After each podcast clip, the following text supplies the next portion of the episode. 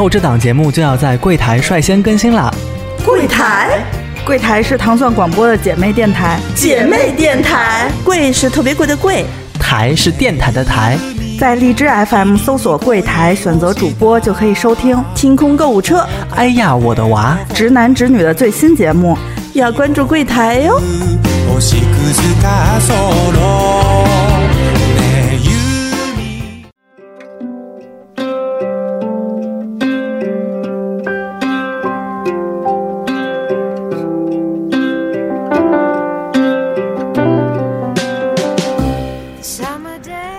欢迎收听新的一期《哎呀我的娃》。我们上一期节目呢，请了英子老师和小桃给我们讲了好多关于孕期瑜伽和导乐的专业知识。那在上一期节目结尾，小桃对于这个亲子瑜伽好像一直非常感兴趣，因为现在小桃的宝宝也两岁了啊，快两岁了，所以这个亲子瑜伽也是我们最近很热门的一个话题。对，我们就请英子老师这节课既然说完了，就是。呃，产前和生产的过程当中的这个孕妇和瑜伽的一些互动，那我们产后，我们的妈妈和宝宝们跟瑜伽会不会有一些新的可以参与的瑜伽的互动的体验呢？啊，Hello，是英子老师，因为我们有亲子瑜伽，然后我会有一些是私教的学生，嗯，私教的学生呢，我会月子期间就会去他家，然后一般来说呢，我会他生孩子之后七天。然后呢？那么早啊？对，就可以练了。剖腹产会稍微那个久一点吗？啊，就如果是一对一私教也是可以的。哦，哇塞，啊。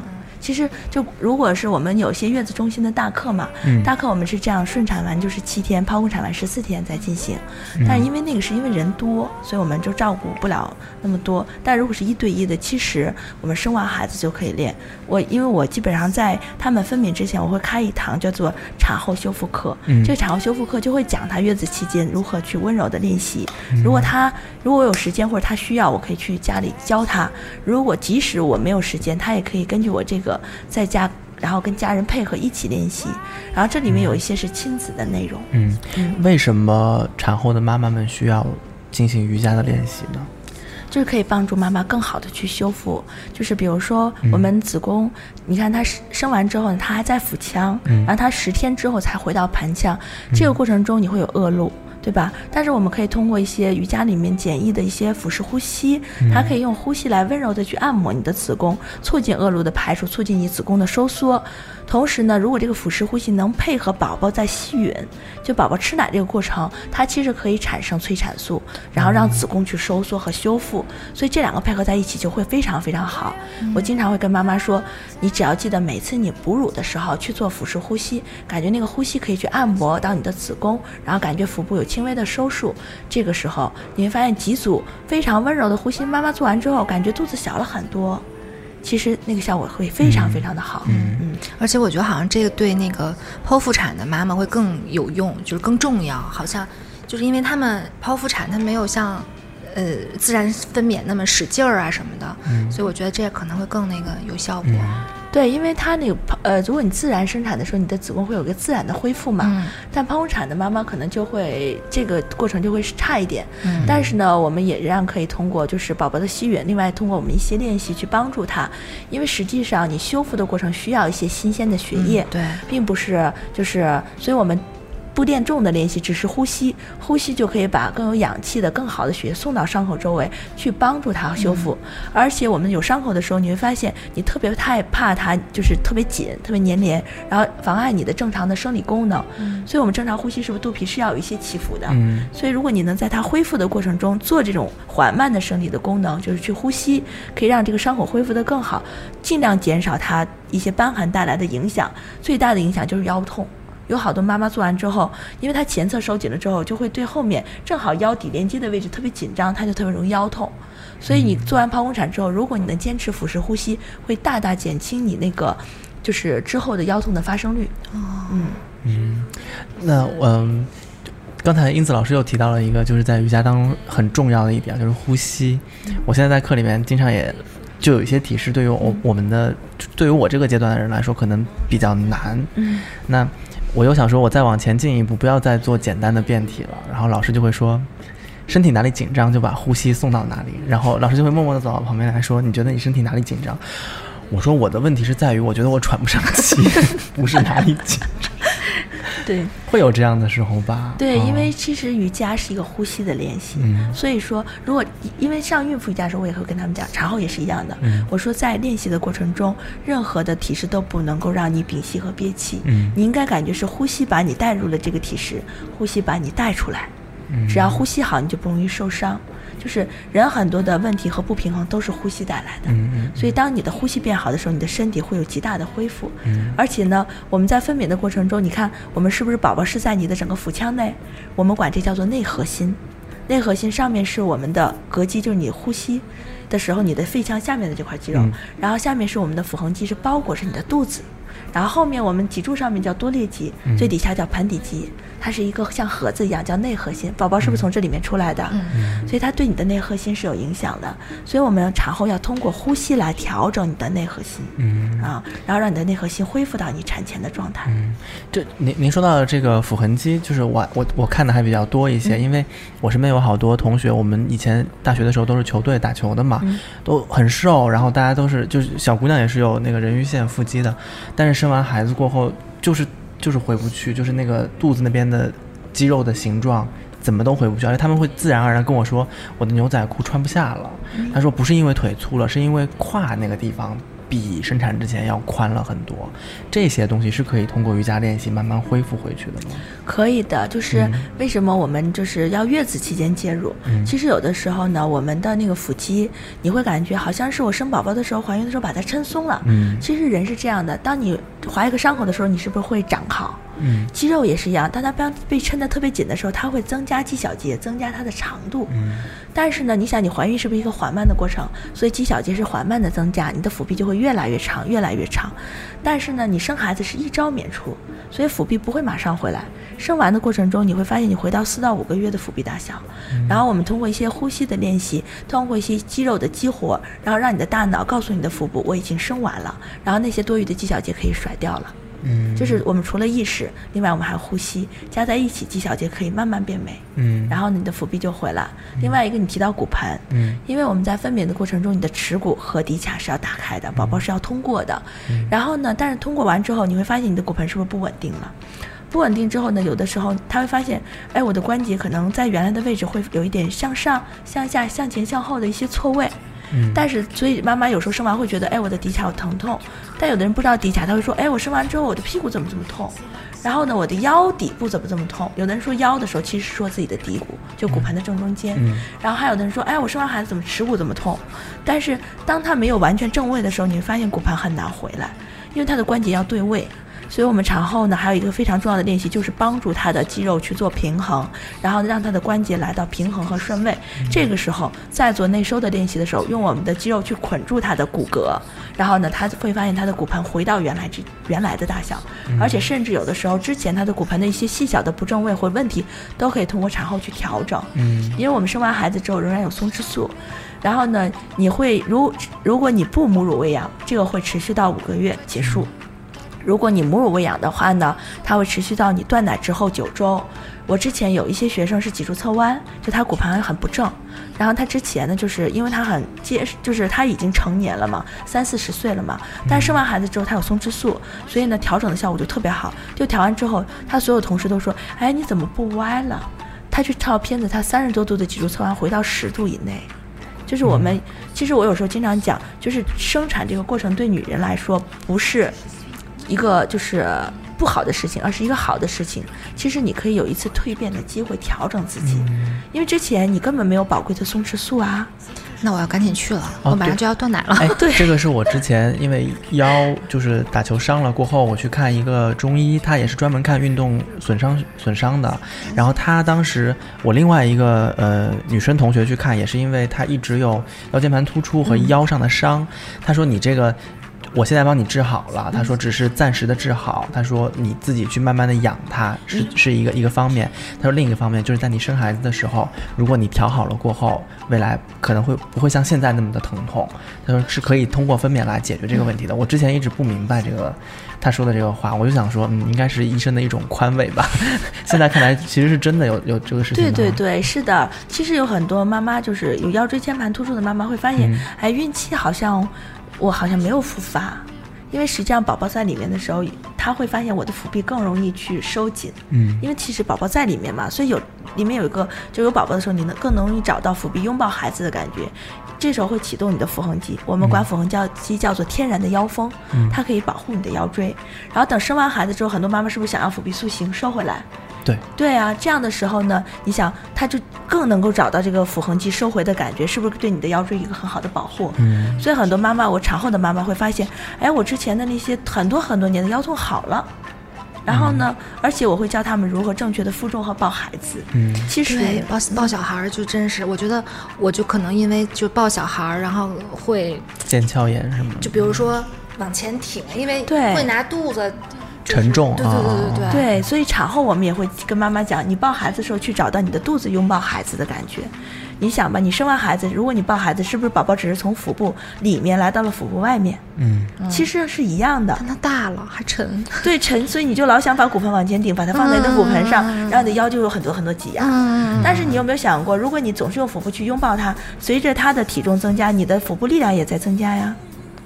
哦，这是一个特别好的负重练习呀。嗯 对你把它变成一个积极的好的练习，所以我们经常鼓励产后的妈妈，不要说因为宝宝在家我不能出门，我就不做产后修复，你完全可以带孩子来到我们的产后修复课堂。其实，我们好的产后修复应该是教会你如何的去更好的拥抱孩子，然后带宝宝，然后呢更好的去完成一个站立坐行，因为孩子会模仿。嗯如果你的姿态不正确，孩子也会模仿呀，对。所以他也会有相同的发育的问题，对。所以你一定要把自己调好了，这时候对孩子是一个特别好的影响，而且你带孩子也会感觉很轻松，嗯，所以我们会建议妈妈，没关系，没有人带你，帮你带孩子也没关系，你要来，只要带着宝宝来是一样的，然后宝宝就是一个最好的负重练习和修复练习，道具。那这样看来，如果是真的是带就是挺小的宝宝来的话，还是比较适合，比如说私教或者是人少一些的课。如果人多的话，就孩子一哭起来，对，所以我们现在那边的产后课基本上都是小班课和私教课，私教对，呃，就是因为其实你会发现产。我们经常说，孕期的妈妈呢，练习的时候，她更多的是担心，哎，我这个练习会不会对宝宝有伤害？嗯。但实际上，产后的妈妈就会松懈，就觉得我生完了，所以她练习的过程中呢，我们其实会发现，产后的妈妈更，她的专注力可能更多在孩子，所以我们需要在课堂中人少一点，让他能够老师关注的更多一点，避免他受伤，嗯。而且呢，也也让他练习的效果更好。而且每个妈妈会发现自己产后的疼痛啊问题都不太一样，嗯。人越少，老老师其实照顾的越好对，做的也有针对性，嗯。嗯，爸爸们能参与到其中吗？非常非常的好。啊，对，因为其实就是爸爸，我特别建议我们所有的亲子课其实是夫妻双方带着孩子来的，嗯因为爸爸在育儿的过程中也会存在一个问题，就是他觉得宝宝尤其刚生出来，他感觉好小啊，他都有点感觉不想不敢碰。对吧？或者爸爸平时工作比较忙，他回来的时候呢，他可能就觉得很难介入到妈妈和孩子中间。但亲子就是一个契机，然后我们会有很多动作呢，是让爸爸带着孩子做，然后妈妈在旁边跟着一起，或者妈妈做的时候，爸爸去做辅助，然后他会发现，哎，三个人之间可以来到一个很好的沟通和连接。然后我们其实呢，亲子课是希望他们把这个状态带回家的，所以很多动作我会让他上课做好了之后，告诉他说，你回家可以经常带孩子去玩。嗯然后呢，尤其我们有些动作呢。比如刺激宝宝的胃肠道蠕动，是不是有的宝宝会特别容易胀气，尤其是小宝宝，对吧？然后呢，爸爸妈妈就特别焦虑，说一吃就胀气，然后一吃奶就吐奶，然后还老哭闹。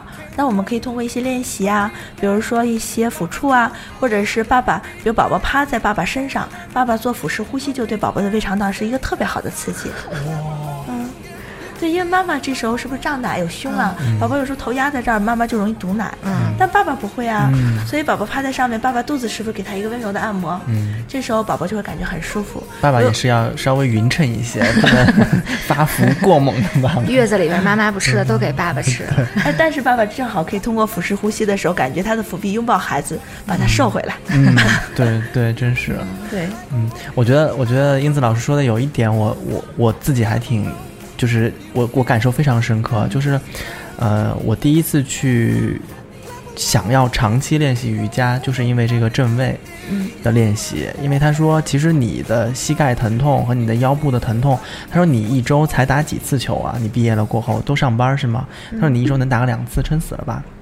他说更多的影响你的是因为你走路的姿势和你坐的姿势，或者你躺的对躺的姿势对你的劳损，你一直没有发现，然后你在从事激烈的运动的时候，它只是加速了你的这种损伤。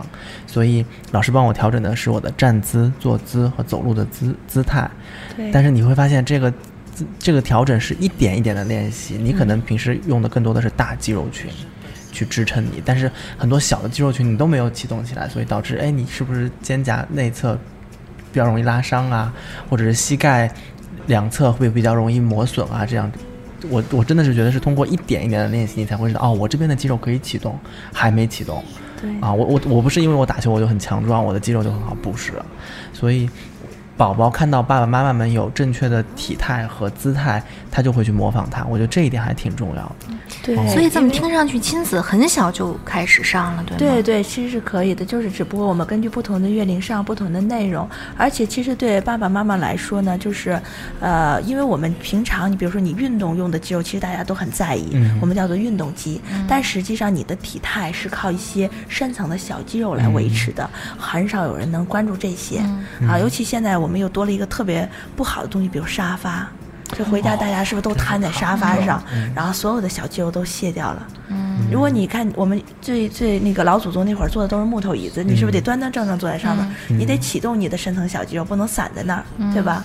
所以其实现在好多人的深层小肌肉都特别缺乏练习，就是好多人你看那颈椎都是向前伸的，然后圆肩驼背，然后骨盆前移，然后肚子特别大，有的人肚子不是大，是骨盆前倾，对，所以这些都跟你的深层小肌肉有关系。然后另外一个，我们有一句话叫做，就是你的内核心越稳定，四肢越灵活。哦，就是你会发现你的内核心越好的时候，你去做这个大运动的时候越轻松。对你看有人弹跳的特别轻盈，对，然后呢就不容易受伤。嗯，所以他们其实是一个互相辅助的。现在所有的运动员其实他们都在也要做就是深层的一些肌肉的稳定练习老师说的。那个骨盆前倾，咱们有一个主播悠悠，胖胖的小姑娘，她说。我一直觉得我最自豪的就是我前凸后翘，就是他屁股，他觉得自己屁股特翘。他说，后来我去看医生，医生告诉我，我是因为骨盆前倾，所以我屁股特翘。对我们其实是希望他的骨头正位，而不是说就是臀臀部不是你的骨盆前倾翘出来的，而是你的真正臀肌，嗯然后臀肌去稳定你的骨盆。所以我们产后期臀肌很重要，就你臀肌能够稳定的话，能让你的骨盆收回来。而且你想，如果你臀肌稳定的话，你抱孩子就不会把肚子向前推。嗯啊，因为你的你的后面的臀肌能够拉住你的身体，让你的身体在一条直线上，所以我们产后修复臀肌也是一个特别重要的因素。嗯。另外一个，我们会在每堂课教妈妈如何正确的坐、站、行、取物、抱孩子、喂奶，嗯。因为你想他来上我们的产后修复课可能是有限的，你想即使一天他来一个小时，是不是剩下他还有十几个小时要在家？如果一个小时练好了，回家十几个小时都在不正确的，他会很快把那些还给我。因为松弛素这个激素呢，你会发现它很好，它调整的特别快，但是它也不稳定。它特别容易回去，所以呢，我们正确的这些家庭作业对他来说极其重要。他做的越好，你会发现他回来的时候保持的越好，那我们就可以不断的进步、进步、进步，让你的身体变得更好。嗯，那我想问问，就是做这一类就专注这一类产后瑜伽的老师，是不是自己本身也得是妈妈，或者是经历过这样的人生过程的人，才更能感同身受一些？其实也不一定，因为其实就是产后修复是一个科学，既然是科学，就有可复制性。因为我也做一些孕产的教培，所以我很多学生是没有生过宝宝的，但他产后课教的非常好啊。因为我有男老师吗？有啊，真的有哎，你要不要你要不要加入我不？，但是妈妈们不会觉得，不会觉得有的时候会比较不太好意思，就是因为我我我自己觉得啊，瑜伽还是有一些呃比较需要老师跟我们有一些肢体接触的，老师要帮我们去做正位，要帮我们去做一些体式上面的感感受啊，没有上过女老师的课？大多数是 那不一样吗？对对对对。那你老师也给你做纠正啊。我我自己会觉得，我说我我老师我都是汗，我说我我不太好意思，老师说我都没在意，你干嘛呀？我说哦行行行，对，其实其实这是你内心的一个想法，就是哦当你只是这个这个上课的目的很纯正，只是去给他做纠正的时候，我很纯正，不，我的目的很纯正，我只是觉得我我挺不好意思的，因为我每次练我是属于出汗特多的那种人啊我就问老师，我说我说我为什么出汗出那么多啊？大家都挺正常的，我就像就是哗哗怕流汗。老师说有两种可能，一个是因为你练的比较少，对所以你的肌肉会觉得，哎呀，我在练这个动作的时候不习惯、紧张，你的用力就不对嘛，会更多就出汗。然后还有一种就是可能你身体毒素比较多，这就是排毒的过程。哎，那你有没有觉得那一段时间出汗出的少了？确实是，对，就是这样的。当你适应了就好了。哦然后呢，就是其实瑜伽也讲究能量嘛，嗯就是当你练一段时间时间的时候，你会发现练习的过程中你能锁住能量，然后呢嗯你就不会出那么多汗。哦你会发现你很，就是你跟就是你跟这个空间可以很和平的相处。嗯讲的有点悬啊。啊，不，我这我能懂，就是、嗯但是可能听第一次接触瑜伽的听众朋友们可能会觉得 有点悬，就跟我第一次上瑜伽课是一样的。对对对。啊，那我想问问，就是比如说您说的这种，您还做呃孕期瑜伽的培训，这样，你是您是去指导别的瑜伽老师是吗？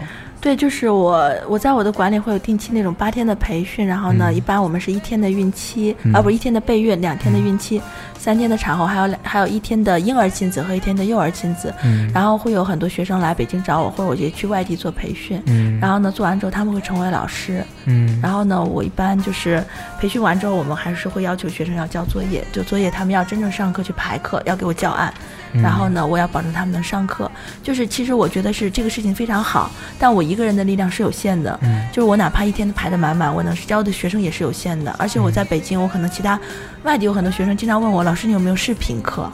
但是我觉得其实你看视频，有的时候你真的不明白自己的身体，其实需要老师。嗯所以我会教一些学生，我希望他们能把这些好的东西带出去，让更多的妈妈呀或者爸爸去受益，然后呢，能够让他们改变他整个的这种人生轨迹。嗯嗯嗯，我有一个问题，就是比如说我们在外地的那些朋友啊、听众啊什么的，他们想去那个练孕期瑜伽，或者也想请导乐，就是除了老师跟他说我可以以外，有没有什么比较直观的、客观的这种证儿啊，或者什么机构认证啊，有这样的东西吗？就是是这样的，就是说那个导乐也有很多证书，英国的、美国的。哦，然后呢，就是还有就是中国有国家的，国家那个好像是要求有，比如护士啊、助产士或者有医师资质能报名的，哦就是你可以看他的证书。但是有些英国和美国的导乐机构其实非常的好，嗯但是中国可能是不承认的。啊，对，这但是呢，就是有些，但是他的导乐理念更纯正。嗯，嗯，中国的好像导乐还更偏就是助产士、啊，对，就是就是他教的那个更偏医学的东西更多，嗯。但是他其实做的那种人文关怀的东西更少。嗯。所以呢，其实比如说我我参加过美国的和英国的，嗯。啊，然后呢，我有我有很多导乐证，但是，嗯，就是其实呢，呃，你可以要找他要这个导乐证，嗯但是我觉得其实你妈妈们都第六感都很准，嗯你跟他聊一聊你就知道了。心里都有数。妈妈们关于孩子的事情可精着呢，我跟对，其你说实啊其实你聊一下你就知道，因为有些呃导乐是刚学出来，他没有经验嘛，你一聊就知道他有没有经验。啊，其实你跟他就是，所以为什么我安排了那么多沟通的时间在前面，嗯就也希望就是能够充分的去沟通，互相的信任。就导乐这个事情一定要信任。嗯就我之前举一个最就是例子，我之前跟你们那期一起上课的一个学生，嗯然后因为我们这我们有一个群嘛，嗯然后我们经常妈妈在里面讨论各种问题。当时她生孩子的时候，她她说老师你能不能给我做导乐？我说我可能有点忙。嗯然后呢，后来呢，她真的就是一天时间了，跟我说老师我我真的一天时间才开两指。就他很、嗯就是说，如果我这样还能不能顺产？我说可以啊。我说那个医生有没有说有什么变，就是其他不可以顺产的指征？他说没有啊。我说那行，我说我现在有时间，我可以过去。嗯然后呢，我我因为我我住离那里很远嘛，我过去差不多一个一个多小时。大家也知道北京都很远，对，是吧？同城嗯异地，对啊，就是真的是比外地有时候走的时间还长。对，嗯对，然后我到那里之后呢，然后她老公直接就出来接我说说老师真的特别好，你不用进去了，他开九指了。然后其实我觉得，其实他是觉得我要去了，然后他放松了。他说他睡了一觉很舒服，他想着你要来了，然后他肯定没问题了，然后就开九指了，哦然后直接进产房就生了。我其实都没做到乐，但是我在旁边，我在外面做，直到他生完之后，我我进去给他做了一些简单的母乳指导和一些产后恢复的一些建议，让他去做一些简单练习。但是其实我想跟大家说的，有的时候就是放松和信任。是非常非常重要的，就你能够充分的信任这个导乐的时候，这个导乐才能把好的东西带给你。嗯，或者这样听来的话，如果爸爸准爸爸能在备孕期间接受大量的这种专业的培训，或者能给妈妈这样的安全感的话，其实爸爸也能作为这样一个角色。对，非常好，哦因为我们有有一些医院它是只限一个人进，哦，然后妈妈其实还是希望爸爸能进。不，好多爸爸会愿意放弃这个，就说我见 我我看不得这场面啊，对，所以所以妈妈会把他们拉来啊，我们会有培训课呀。然后爸爸们听完之后觉得，哦，其实陪产是个很简单的事情，而且他们很有用，嗯。就是他们能做很多事情。其实我觉得男人都需要成就感，嗯是吧？是是，对，嗯，小陶之前问的那个问题，就是在别的地方，因为我们这节目也是这样，就好多听众都说，哎呀，你们说的无论是学区房也好，或者是上上学的问题也好，可能更多的是针对像北上广深啊，北京更多一些，北上广深的大城市的。呃，听听众们才能找到这样的资源。那像我我我我我我的我老家是苏州嘛，就是我有很多朋友就说，虽然苏州离上海那么近，但是城市等级跟不上的话，对，这种先进的理念和方式还是没有进入到我们的二线城市当中去。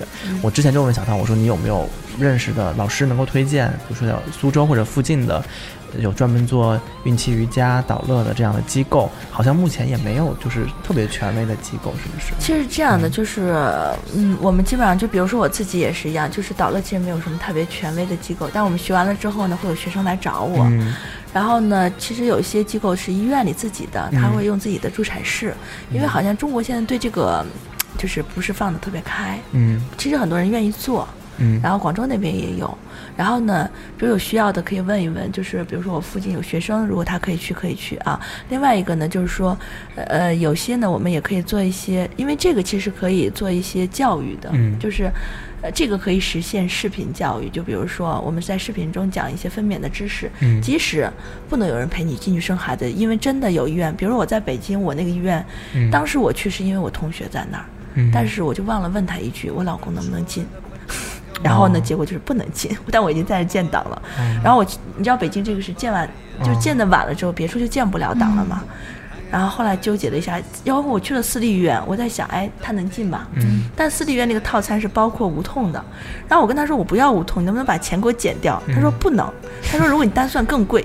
哦让我觉得好亏啊！我又不 我又不会用无痛，然后当时我就没有去啊。但是真的我老公也没进。但是实际上你看我，我从开始有工作到生就是六个多小时，但是我很清楚我要怎么去分娩和生孩子，嗯。我自己可以很好的支持我自己。嗯。所以我觉得其实，比如说这些二线城市不能有人进去陪他的时候，其实他自己学完之后，自己支持自己也是一个很好的选择。嗯，那您这边后期会开发视频课程吗？对我有计划，然后呢，我我前两天跟我们团队的人说，我说我们先开一个月子课吧，嗯。月子视频课，因为我月子需求太多了，嗯。真的经常有有廊坊的、房山的、昌平的问我说，老师你能上课吗？月子课，我一想他们也出不来，是我真过不去，从我们家到昌平得仨小时，嗯，到廊坊还快点儿，到廊坊快的话四十分钟能到了，真的。我真的也折腾不起啊。但是我我有跟团队的人说，我们说我们做个视频课吧，就是这样的话呢，在月子的妈妈其实都可以练习。嗯然后练习的过程中，比如说你有比较普遍的问题，就跟我的视频课练。嗯然后你如果有个别的问题，那我们可以沟通，沟通之后可以就是就是直播的那种视频，就一对一。哦就是我看你练，那我现在告诉你是你针对性的东西。嗯但如果你是广泛的一些东西，那你就跟我的固定的视频练就好了。嗯这样就解决了路程的问题。对，然后也可以让更多的人受益。嗯所以我们在研发这个，应该下个月会有。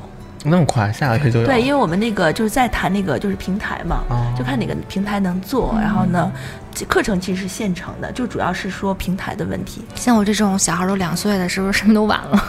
不晚的，只要生完孩子，一辈子都是产后，什么时候练都不晚。好呀，对因为小小桃有练吗？就是生完了孩子没有？啊。你看他都不来，他都认识。你说跟我这么熟，他都不找我，哎呀，这叫意识问题，是我的问题，没有跟他说。对，但是我想说这个问题，就我前两天有一个就是培训的学生，真的是五十多岁了，他家那个就是儿子都已经大学毕业了，然后他经常腰痛，他刚说我不能做开髋的体式，一做就腰痛，然后我说他说他来学我的产后嘛，然后我就测了一下，我说你腹直肌分离三指半。五十多岁，五十多岁啊、然后呢我，我说我说那个你上课你当模特吧，他说好呀，那我来练。然后他当时练完了之后，我们只练了十分钟不到啊，五分钟吧也就，因为上课也会讲一些东西，其实练习时间也就五分钟。当时回到一指，哇，然后他当时这三天培训都没有腰痛，好神奇啊！但是啊，今天我回到一指，第二天早上他醒来是两指，接着练。嗯它会有一个很长的反复过程。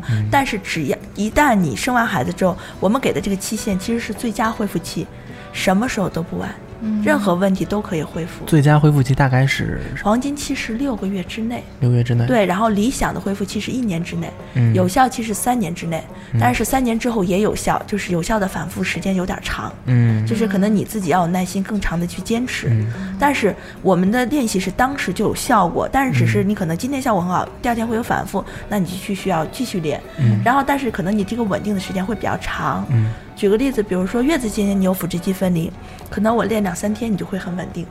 但是呢，如果你说你二三十年了，可能你得练半年，嗯，就是这样一个意思，就是说你的时间会更长，但并不代表你不能恢复。嗯嗯。那频次来说呢，如果在理想的恢复阶段，一年左右的时间，一年左右，我建议妈妈如最少最少一个星期保证两次嗯啊，而且呢是这样，有的妈妈就是住的比较远的时候，我跟她讲，你这两次还要配合足够的家庭作业。对自己要练习。对，然后呢，嗯如果住的比较近的妈妈，或者是我也会跟她讲，一开始的时候你密一点儿，嗯因为在家家庭作业可能你做的没那么好嘛，对吧？所以我会讲过产后修复是不是有一个反复的过程，嗯所以你越密是不是这个反复的过程越短？嗯，所以呢，你等到你练得很好了，因为瑜伽也是这样，你会发现你练一段时间是不是就练得好一些？对。对你练得好一些之后，你可以把它时间拉得再宽一点，再长一点。哦，不行不行不行，不能有这个念念头。我跟你说，一一旦有这个念头，这个时间就越来越长，越来越长。即使再长也不能超过一星期啊啊，啊就是说你至少保证一星期一节课，这最长了。因为有的妈妈真的上班了，晚上要弄孩子，所以我就会跟她说，四个月之后上班，那你没办法，那你就一星期来一次，周末嗯练完之后呢，回去认认真真完成家庭作业，要给我回馈哦。嗯对，你要跟我讲，你比如说你今天做完了之后有什么改善，或者你今天突然觉得，哎，我我好像老师我有点反复了，那你练完之后是不是有预期的效果？没有的话，我们是不是要再沟通一下？你要再来，嗯就是这样的话，它的效果更好。嗯因为很多妈妈确实想晚上要回去陪孩子，因为她如果下了班再来上瑜伽，回去可能孩子就睡了，嗯，她会涉及到她觉得一一星期五天都没怎么见到孩子，对，只有晚上吃吃奶，然后她会感觉很失落。嗯所以我其实希望妈妈在产后的过程中心情也很重要，嗯所以是让她在她觉得能承受而且很开心的状态下，尽量来多来练习。所以我们才要开发这种视频课嘛，嗯就是除了月子课，我们也要开发产后课。就是如果你中间不能来，那你就上视频课，但是不要断了你的练习。嗯。但孩子早上醒得早呀，妈妈可以就是被吵醒了，喂完奶，然后在早上开始练，五点多早课呗。你不理解妈妈？不，因为我我自己的感受是我晚上练了过后比较容易睡不着。对，但是、哦但是你是练阿斯汤格呀，好不好？对，或者阿斯汤格是很阳性的练习，流也是很良性的练习。对所以他们都让你晚上你他们你晚上练个音试试。我这就是我最讨厌的，就是 我练阴瑜伽，我每次都觉得老师都说今天的课就是放松啊，大家都是放松，然后所有的人都咵就折折叠，腹股沟折叠下去，然后我就整个人在那一直僵在那。老师说，嗯，你保持在这个位置已经很不错了。那只能说明你很适合上音，你可以上上音流。啊就前面是流，后面是阴，然后前面先哦做一些热量的动作，然后你是不是关节就能打开了？对对后面你可以更好的放对松。我一般是两节课连上，要不就是先哈他再阴，然后要不就是先留在。对对对，这样也可以啊。嗯所以我其实越是僵硬的人就是难使啊。但是我们产后妈妈要提醒一下，尽量少上阴的课或者不上，嗯因为实际上你有松弛素，你的关节囊很松弛。我们产后很多问题是因为关节的松弛带来的，嗯所以你会发现产后的练习没有那么多拉伸，反反而稳定性的练习和肌肉力量会更多。但是练完之后，你会发现你自己的柔软，就是你的你印象中的那个柔软度幅度会增加。嗯因为我们人体会有个自我保护机制，当你的关节又松弛的时候，你的肌肉需要越稳定，因为它要代偿一部分关节的功能。嗯所以这时候你会发现自己变得好像怎么僵硬了呢？但是你会发现，如果你的肌肉力量起来了，你的关节稳定了之后，你会发现这些肌肉放松了，你就会发现你的柔软度哎又回来了。但这是一种健康的回来嗯啊。所以说产后妈妈会长个儿，这个 是也也感听上去也是有一些可能的哈。对，因为如果哦你之前有一些脊柱的不端正啊，或者有一些腰椎啊、脊柱骨之间空间比较小，嗯。通过一些练习会长的。我最哦。多有一个学生长了三厘米的，哦。啊，真的长了三厘米。哦。嗯，而且我脊柱侧弯那个没有测，他我觉得至少得长五厘米，嗯因为他之前有一个特别大的弯度，他是个 S 型脊柱侧弯，哎呀，他是四十多岁的二宝妈了，哇，嗯，然后他是来进行，他是来上课，就是学生来上。对，因为我是去他坐月子月子中心上课嘛，嗯当时上课的时候认识他之后呢，我就我当时我就说你是不是有脊柱侧弯？他说是啊，我从十几岁就开始有，但是大夫跟我说倒也蛮早对，大大夫跟我说我这个就是不能够完全好，只是说因为随着其实脊柱侧弯是这样的，他他不能完全好，但是他会加重。他说他会，嗯我十几岁的时候没这么严重，我现在三十多岁，就是四十岁了之后更严重了。然后呢，我说其实你产后可以调整一下，就是调整完了之后，我们要做一个就是常规的练习，让它一直保持在那里不不恶化，你就已经胜利了。嗯因为脊柱侧弯我们是有评定标准的，就是一般医院他们是大于十五度才叫脊柱侧弯嘛，嗯所以它回到十五度以内，其实就不叫脊柱侧弯了。嗯啊，然后他之前呢，就是我们练习的时候。认识他之后，他就觉得这个事情，哎，他想去试一试。我就在家的时候带他练了一次，一次之后，然后我走的时候，我跟他说，他说，哦，因为他自己其实觉得很歪，你知道吗？因为有人歪久了之后，正了你让他正了，他觉得我，哎，我老师你怎么练完之后，我觉得我是 S 型。嗯嗯 然后我也照个照片放给他，他说我这么正吗？他有点不敢相信。嗯我说我走了，你只需要干一件事情，对着镜子照，告诉自己我很正，我很正，洗脑，嗯，要不然你会把自己拧回去。土味情话关于正的，对，就是你你妈是姓方吗？不是啊，那你为什么长得这么正？开心吗？对，然后呢，后来后来她来找我上课，是因为她老公，她老公说，哎，我平常给你就是因为他会帮他老婆做一些按摩啊什么的，其实真的很好的老公啊。嗯，他说，哎，老婆你怎么好像正了一些？好正啊！然后，然后，然后呢，他他老婆就特别开心，说，哎，我老公从来没有夸过我正，然后说，哎，我这个课一定要上，嗯 然后他啊就一直还有一个就是，嗯，产后的妈妈都有一个迷思，就是如果我运动，奶就会变酸。啊，不是的，就是是这样的，就比如说你去，你很久没走路了，你突然去跑了个步，呃，就是你很久没有跑步了，你突然跑个步，你是不是感觉感觉腿很酸？嗯但你一般是第二天酸，嗯对不对？然后呢，这个是你就是说你做了很多的无氧的工作，也就是说我在运动肌肉运动的过程中，我的氧气已经不够它用了。嗯所以呢，它一开始没有太明显，但第二天就会很酸，产生很多的乳酸。嗯但是呢，我们的产后修复的运动呢，是做的些稳定控制内核心肌肉的练习。你会发现，你刚开始练的时候，瑜伽肯定是刚开始练的时候，你觉得好酸好酸好酸，对吧？好酸好酸好酸。但是练完了之后下来之后，你会发现，哎，好像比刚才好很多，很放松，没有想象中那么酸。对不哎，他们就是妈妈的点是我的奶母乳对，啊我想说的这个点就是，所以你瑜伽是在有氧练习。嗯没有无氧的过程就没有那么多乳酸、啊，而且我想说的是，其实那个乳酸进入到乳汁中之后呢，是改变那个乳汁的味道，然后宝宝可能会有点不愿意吃，但是实际上宝宝吃一点对宝宝也没有太大伤害。嗯啊，我们经常有妈妈就带着孩子来，然后练完之后就喝水，然后喝完水就喂奶，宝宝也很健康，没有问题啊。啊，我们的课程一般就是你上的过程中很酸，上完之后呢有一点酸，这一点酸最多持续三天，嗯。就是非常非常微弱的酸，然后这些是不会进入到你的乳汁中，宝宝也不会影响他吃奶，他也不会有任何的不舒服。嗯嗯，那像再大一点的孩子，呃的亲子的这个瑜伽会不会就有一些更多好玩的东西出来？因为我看现在有五六岁、六七岁的小孩也能进入这种亲子瑜伽的课程。对，其实是这样，我们呃会分那个婴儿亲子是到十八十八个月，然后我们叫幼儿亲子从十八个月到三岁，然后呢幼儿亲子里面我们已经会摄入到很多的游戏啊、玩耍呀，然后让妈妈跟孩子一起去做，然后呢其实妈妈也是练习，宝宝也是一种练习，然后另外一个就是会让妈妈和宝宝有适度的分离，比如妈妈在前面坐，宝宝在后面坐。其实我们安全的亲子关系不是粘在一起，而是只要在同一个环境中，我们都会感觉彼此很安全。嗯就是他可以去放安全的去探索，他知道妈妈就在这个空间中，嗯啊，这是一个安全的亲子关系。另外，三岁以上的时候呢，我们就可以慢慢过渡，就是我们会建议儿童瑜伽，就是我们三到十二岁叫儿童瑜伽嘛。嗯儿童瑜伽呢，有一部分是可以孩子自己练的，嗯就像孩子上幼儿园，是不是也是老师带着他们自己去嗯做一些运动？嗯对，然后呢，有一部分是孩子跟妈妈一起的，嗯这样的话呢，就是孩子既可以独立，又可以建立跟妈妈之间比较稳定和和谐的联系。嗯所以我们是分两种课程。哦，那孩子会不会在练习瑜伽的过程当中有一些先天的优势？比如说他们比较软，嗯就是、哦其实是这样，就是呃，瑜伽好多练习就是为了让你的身体回到婴儿状态。对，对，所以人家就在婴儿状态啊，哦所以它是很自然的练习。所以我们在就是这种练习过程中，我们很少对宝宝去进行纠正，嗯但是我们会去模拟一些东西引导他做。哦因为瑜伽有好多是不是提示也是模拟动物的？对对，所以我们也会对宝宝去做一些引导。嗯，所以我们也不用顾虑到，就比如说有的有的有的时候，我们听到一些运动，比如说武术啊、呃体操啊什么的，说小孩儿过早的去从事这样的运动，就比如说不长个撑筋，儿对，不长个儿啊这种，其实瑜伽并没有这样的问题。对对，对，因为实际上那个很多人会认为瑜伽就是抻筋呐、柔软性的练习，其实嗯不是的。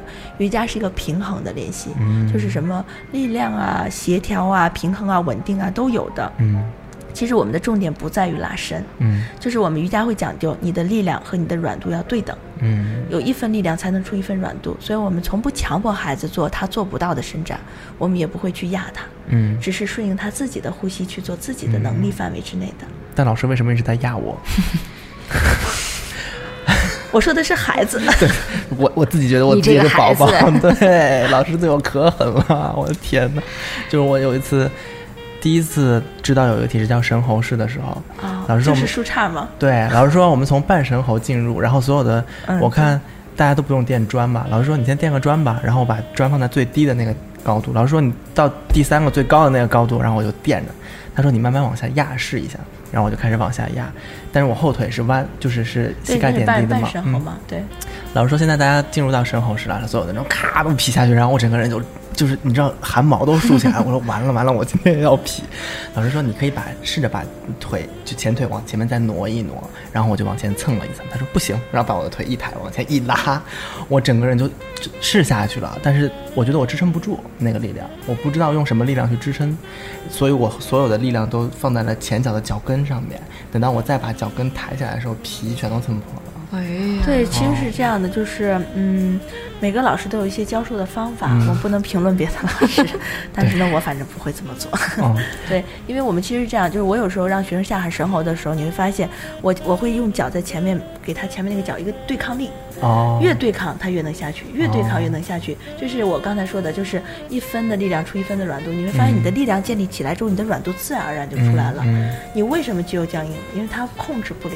对，如果你的力量很轻松的能控制你的身体，它干嘛要那么硬？嗯，它其实是可以处于一个比较灵活的状态。啊，我明白了，。我明白了。嗯，啊，这就是我我我的那个，就是我虽然下去，但是我我我控制不了控制不了。对哦我一直在抖。其实那个那个就其其实瑜伽是讲的，你要进入一个你稳定的、舒适、可控的体式，叫做瑜伽体式。嗯要要不然它跟体操就没有区别就。非暴力的一种练习对对方式嘛对，嗯是的，真的是嗯对。其实所以就是顺着你自己慢慢进入你可以进入的状态，嗯你会发现自己越放松越享受，你的进步越快。嗯反而你越纠结，当你的神经纠结的时候，你是不是肌肉也在纠结？对然后你也会紧张。对对，这个时候你就会抗拒，抗拒的时候，你就会发现你自己身体不舒服。嗯其实你更多应该去享受这个过程。嗯所以呢，享受过程的时候，你会发现你自己肌肉很放松，你就会进入的更深。嗯你每天都会发现自己去享受的进步，而不是纠结。嗯，是，而且我觉得小朋友在参与到瑜伽的这个过程当中来，不光是可以跟妈妈互动，嗯而且我觉得小朋友的专注度可以被受到训练，因为瑜伽本身是一个你需要对自己非常关注的一个运动。哦、，对，是这样的，就是另外一个对孩子除了专注力啊，因为我们会通过各种方法去吸引他的专注力。嗯。另外一个瑜伽特别好的就是刺激宝宝的前庭系统发育，就是我们你会发现有的人不协调。哦，就是前庭系统在儿就是儿童或者是或者婴儿时期没有得得到足够的刺激，嗯。就是或者有的人晕车、晕船、害怕、恐惧，就是比如说恐高，啊啊。然后恐恐惧这种翻转，就是比如刺激的运动，啊。他很害怕，啊。这种都是前庭系统没有得到足够的刺激，哦，就是他会感觉我在这个翻转中，而且有的人一转圈是不是就头晕？对，就是嗯像我这种就是永远不敢尝试倒立的人，我就是觉得我上去了过后，我肯定就倒。对，就是说，哦。所以呢，我们婴儿和和那个幼儿亲子里面会有很多倒立环节，哦，然后对角线的练习，一些翻滚，哦，然后呢，这些都可以刺激宝宝的前庭系统发育。然后前庭系统呢是我们的方位感，然后他就会感觉他对这个空间的位置感觉非常的敏感，嗯。所以呢，他可以在，而且我们会让他在不同的视角看世界，比如倒着、趴着、仰着、站着、哦，好有意思。侧躺着，哦。然后他会发现，哎，这个世界其实可以在不同的位置感知它在同一个空间内的变化。嗯。所以他在快速的旋转的过程中，他可以快速的调整自己的，适应就是那个前庭系统和一些嗯。耳迷路的状态，嗯。他就会不头晕。嗯，哇，这个好神奇，好科学啊！嗯，好像对跟飞行着小孩员，飞行员也要从事这样的训练的啊，好像对跟小孩一起上的那个家长要求很高，还要快速的移动。快速的旋转。对，不是，就是其实就是我们会也不见得那么快啊，不是说就是越快越好，是说让孩子可适应的过程中逐渐去增加，啊，并不是越快越好，我们是有方法的，就是一些简单的摇摆啊、对角线的练习先开始，然后会让会拉着宝宝的腿做一些倒立，嗯然后呢，另外一个就是比如说你仰卧着屈膝着，让宝宝放在你的小腿上，然后抓住宝宝的腰之后呢，去向上带着宝宝做翻转。